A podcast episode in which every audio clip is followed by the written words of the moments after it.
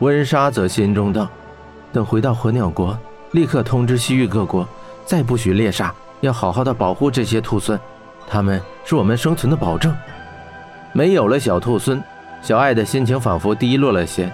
一行人又走出十多里路，一个高耸如蘑菇状的巨大石台展现在一行人的眼前。这是风啄蘑菇，是戈壁滩中独有的景象，是在戈壁滩风蚀作用下形成的。一行人来到风石蘑菇之下，巨石蘑菇的顶盖像伞一样遮住众人。穆拉提对温莎道：“温将军，蘑菇台到了。”温莎点点头道：“好，在这里我们休整一下，来商量一下下一步的行动。”原来这个地方叫蘑菇台。多年前，火鸟国国王曾与西域各国国王爬上这风石蘑菇的顶盖，俯瞰沙漠。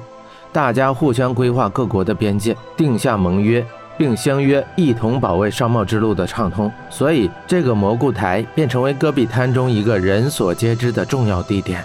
蘑菇台下，温莎、霍真、穆拉提、杀马小兵小艾以及法竹计划着下一步的行动。温莎要杀马小兵赶回火鸟国去看一看西域各国援兵是否已经赶到。有火鸟阿东，不需半天时间便可以回到火鸟国。温莎把自己的火鸟符交给了小兵，告诉他，即使各国援兵没有赶到，也要调集火鸟国所有骑士与士兵来到这蘑菇台下集合。他要跟玄火教与魔鬼城做最后的决战。温莎明白。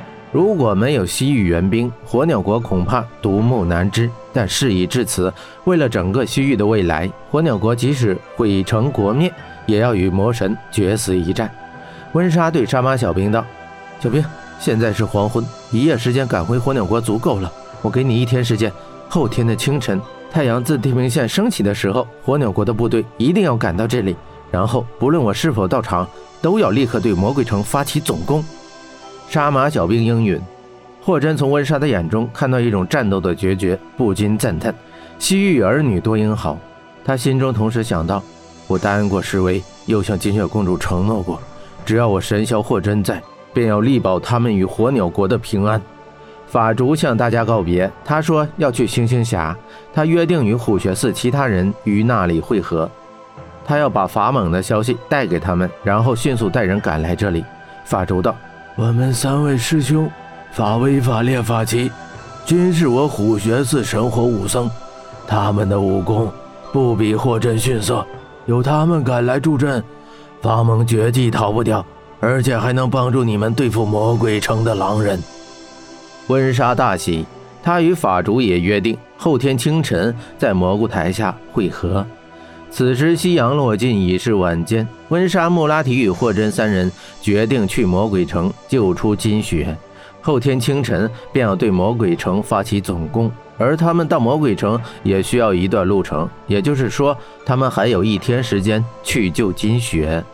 霍真走到小爱身边，轻声道：“小爱，你要跟小兵一起返回火鸟国，在那里等我回来吧。”小爱瞪了霍真一眼，冷冷道：“哼。”我为什么要回火鸟国？难道我就不能去其他地方吗？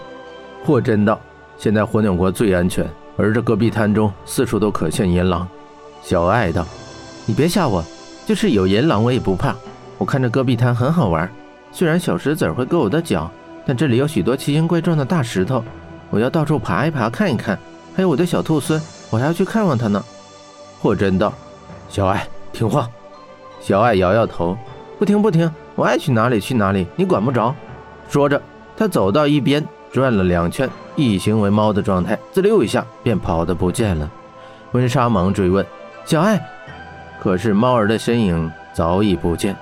霍真对温莎道：“不用追了，小爱会保护自己，她一定会回到火鸟国的。”于是，一行人分道而行。杀马小兵先骑火鸟带法竹回火鸟国，然后给法竹火鸟与地图。好让他迅速的带虎穴高手赶去蘑菇台，而温莎、穆拉提、霍真三人则出发直奔魔鬼城。三人赶了一段路，然后经过短暂的休息，补足精神再出发。第二天早晨时，赶到了魔鬼城城外。白日里的魔鬼城与夜晚时不同，没有了恐怖神秘的气息，而是多了一层历史的沉淀。魔鬼城，传说这里是西域人的起点，是否也是他们的终点呢？霍真观察魔鬼城，这里的形成一定是经历了一个漫长的历史过程。